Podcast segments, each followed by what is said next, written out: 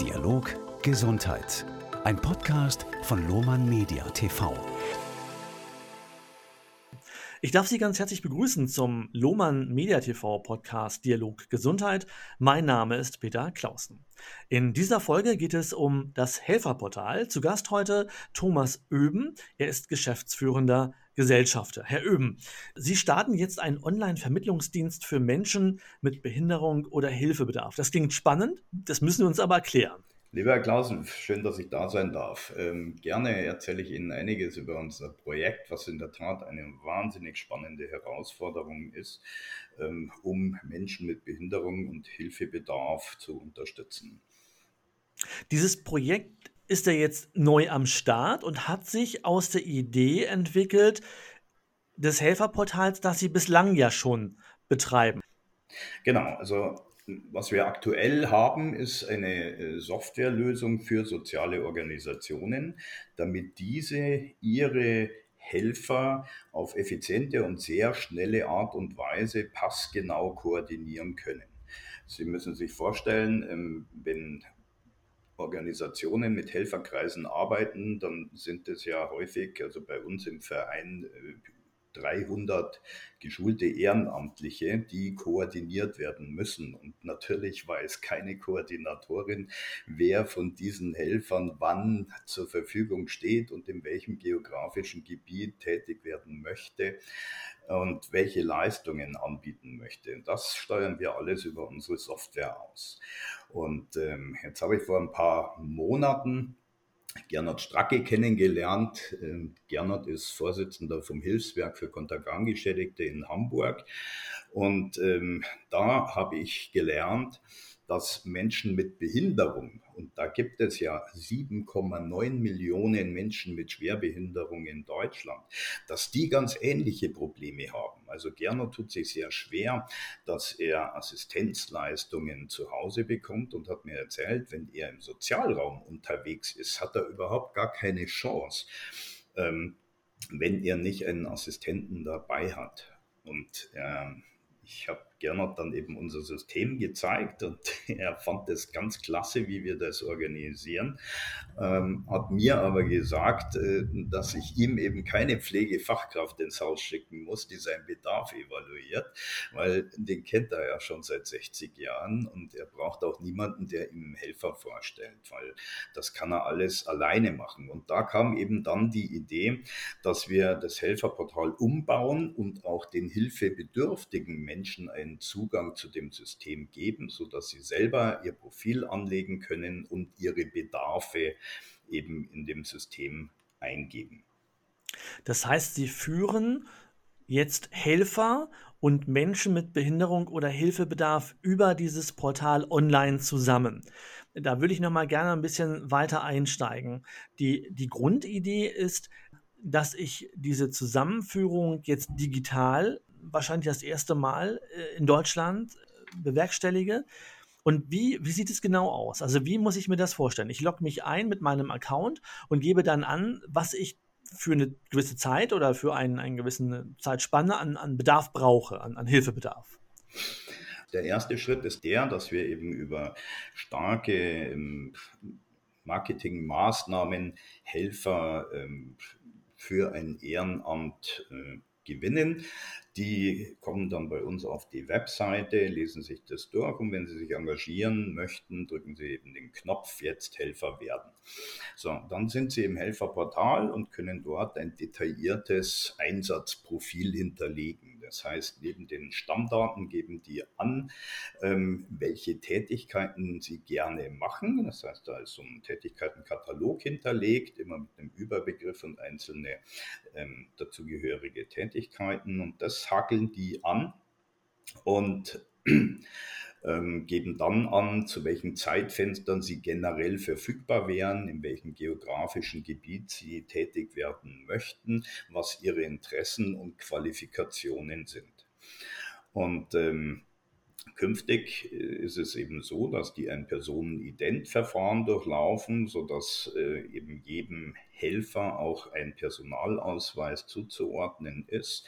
Dann müssen sie noch ein Führungszeugnis hinterlegen und können dann bei einem der angeschlossenen sozialen Organisationen auch eine Einzelmitgliedschaft erwirken ähm, weil wir möchten mit sozialen Organisationen kooperieren und denen quasi auch ihren Nachwuchs generieren. Und das schaffen wir, indem wir Menschen auf sehr niedrigschwellige Art und Weise in den sozialen Bereich einfügen. So, und jetzt kommen dann die Hilfesuchenden ins Spiel. Die ähm, registrieren sich auch, legen die Stammdaten an und können dann Aufträge eingeben. Also das Besondere an unserem Modell ist das, dass wir eben auftragsbasierend tätig werden, so dass wir Menschen mit Hilfebedarf oder auch Behinderung auch im Sozialraum ganz spontan Unterstützungsleistungen anbieten können. Das heißt, machen wir mal ein Beispiel. Ähm, der Gernot möchte heute Abend um 19 Uhr von der U-Bahn-Haltestelle die Lindenstraße eine Begleitung ins Seehaus im englischen Garten haben. Ja, dann gibt er eben genau diesen Bedarf ein und das System schaut dann, welche der ähm, registrierten Helfer genau auf dieses Profil passen. Also das heißt, heute Abend um 19 Uhr generell verfügbar wären, ähm, im Bereich englischen Garten auch tätig sind, die Leistung, ähm, Begleitung eines Menschen mit Behinderung ähm, zu Fuß angegeben haben. Und diese Menschen werden dann eben über die App angepinnt und gefragt, haben Sie Zeit und Lust, heute Abend den Gernot dort zu begleiten? Und ähm, die Leute schauen sich das an und sagen, ja, generell schon, aber heute Abend bin ich leider schon vergeben, weil ich mich verabredet habe. Und oder sie sagen, hey, ich jogge jeden Abend um die Zeit im englischen Garten. Natürlich kann ich da schnell bei der Dietlindenstraße vorbeifahren und, oder laufen und den Gernot ins Seehaus begleiten. Ja? Und dann sieht der Gernot auf ähm, in dem System, welche Helfer sich denn da beworben haben. Der sieht auch, wie hoch ist denn die Aufwandsentschädigung, die der Helfer verlangt und ähm, auch die Bewertung und kann sich dann auch ein bisschen in das Profil ähm, reinschleichen, wobei das zu dem Zeitpunkt alles noch anonymisiert ist. Ja. Er sucht dann eben einen dieser Helfer aus, der äh, bekommt dann den Zuschlag, die anderen eine völlig automatisierte, freundliche Absage. Ähm, unser Jogger trifft sich dann mit dem Gernot heute Abend eben in der Lindenstraße, begleitet den ins Seehaus und danach bestätigt der Gernot auf der Helfer-App, dass dieser Einsatz stattgefunden hat und dass er halt, äh, was weiß ich, irgendwie eine halbe Stunde eben gedauert hat und unterschreibt das dann auch auf der Helfer-App. Ja, und basierend auf diesen quittierten Einsätzen fahren wir am Monatsende einen Rechnungslauf, sodass der Gernot dann quasi eine Rechnung bekommt, die er dann über seine Leistungsträger einreichen kann. Oder wir können auch direkt mit den Leistungsträgern abrechnen, wenn wir eine ähm, dementsprechende Bescheinigung vorliegen haben und der Helfer würde dann eben seine Aufwandsentschädigung auf sein Konto überwiesen bekommen. Mhm. Sie haben ja schon mein nächstes Stichwort quasi in den Mund gelegt, Abrechnung. Wie würde sich denn das Helferportal selbst finanzieren?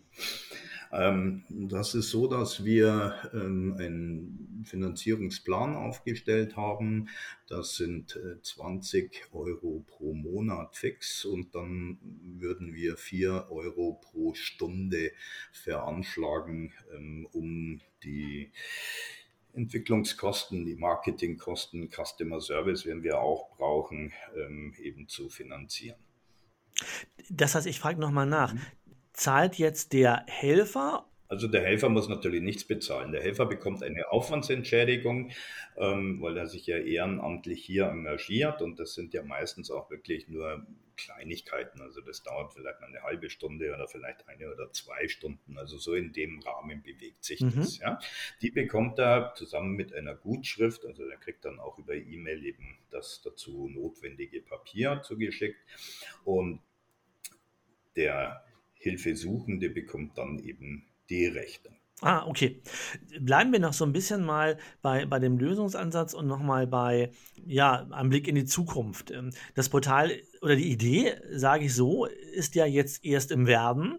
Das heißt, Sie sind ja dabei, die Idee umzusetzen und vermutlich suchen Sie ja auch noch Kooperationspartner, Investoren. Wie sieht es denn da bei Ihnen aus? Mhm.